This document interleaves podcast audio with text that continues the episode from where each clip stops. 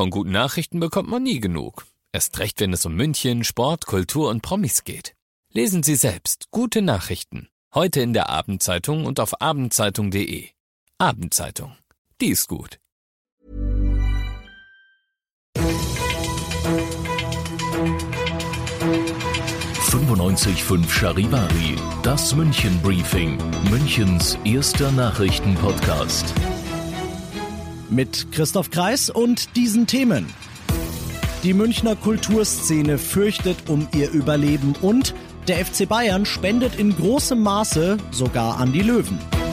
Herzlich willkommen zu einer neuen Ausgabe. Dieser Nachrichtenpodcast informiert euch täglich über alles, was ihr aus München wissen müsst. Jeden Tag gibt's zum Feierabend in fünf Minuten von mir alles Wichtige aus unserer Stadt, jederzeit als Podcast und jetzt um 17 und 18 Uhr im Radio.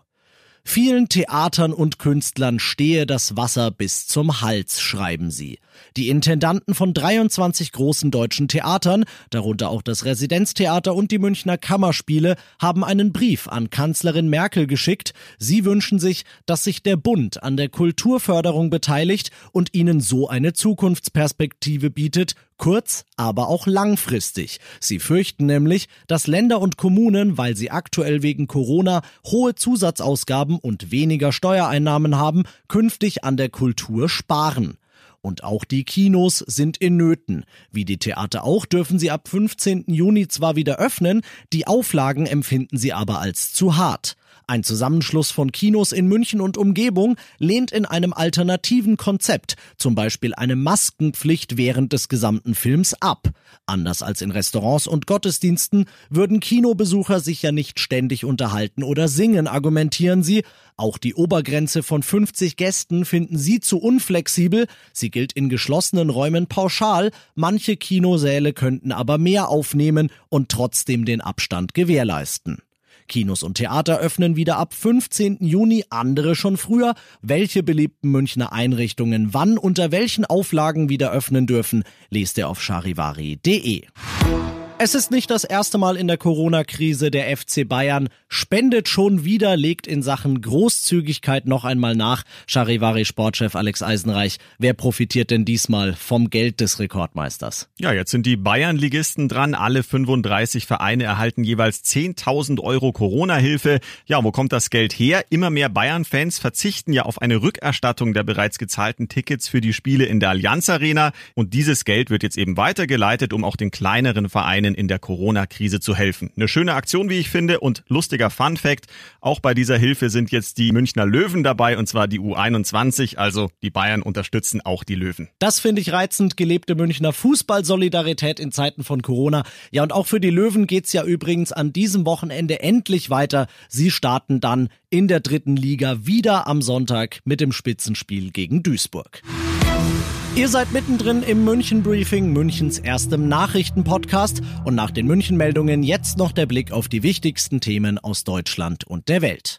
In Viersen in Nordrhein-Westfalen soll eine Erzieherin ein dreijähriges Kita-Kind ermordet haben und jetzt wird immer klarer, es dürfte nicht der einzige Fall gewesen sein, Charivari-Reporterin Jennifer Wiese. Es ist eine erschreckende Erkenntnis. Seit 2017 hat es in jedem der Kindergärten, in dem die junge Erzieherin gearbeitet hat, Übergriffe auf Kinder gegeben. Im vergangenen Herbst etwa erlitt ein Kind ebenfalls einen Atemstillstand. Das Kind hat nun laut Polizei ausgesagt, dass die Erzieherin ihm stark auf die Brust gedrückt hat.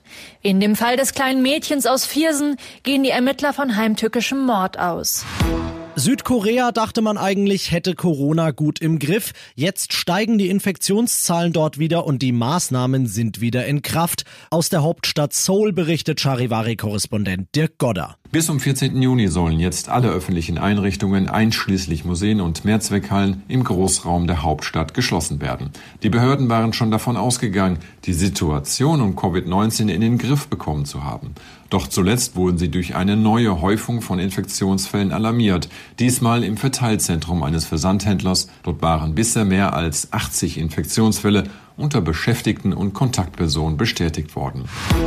Und das noch zum Schluss. Wenn in Anführungszeichen normale Eltern im Moment schon an ihre Belastungsgrenze kommen, weil sie die Kids zu Hause haben, dann tun es die Eltern von schwer oder unheilbar kranken Kindern erst recht. Denn deren Pflege kostet viel Zeit und erfordert, weil die Kleinen zu den Hochrisikogruppen gehören, noch mehr Vorsicht als sonst. Die BayWa Stiftung und die Stiftung Ambulantes Kinderhospiz München sorgen jetzt zumindest einmal die Woche für eine Verschnaufpause. Sie bringen 30 besonders stark geforderten Familien in und um München ab heute ein frisch gekochtes, gesundes Mittagessen umsonst nach Hause. Ich bin Christoph Kreis. Ich wünsche euch einen schönen Feierabend.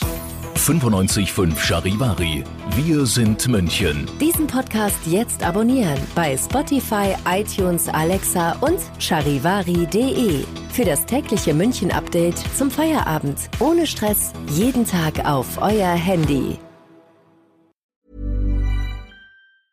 Hey, it's Paige DeSorbo from Giggly Squad. High quality fashion without the price tag. Say hello to Quince. I'm snagging high-end essentials like cozy cashmere sweaters, sleek leather jackets, fine jewelry, and so much more. With Quince being 50 to 80% less than similar brands. And they partner with factories that prioritize safe, ethical, and responsible manufacturing. I love that. Luxury quality within reach. Go to quince.com slash style to get free shipping and 365 day returns on your next order. Quince.com slash style.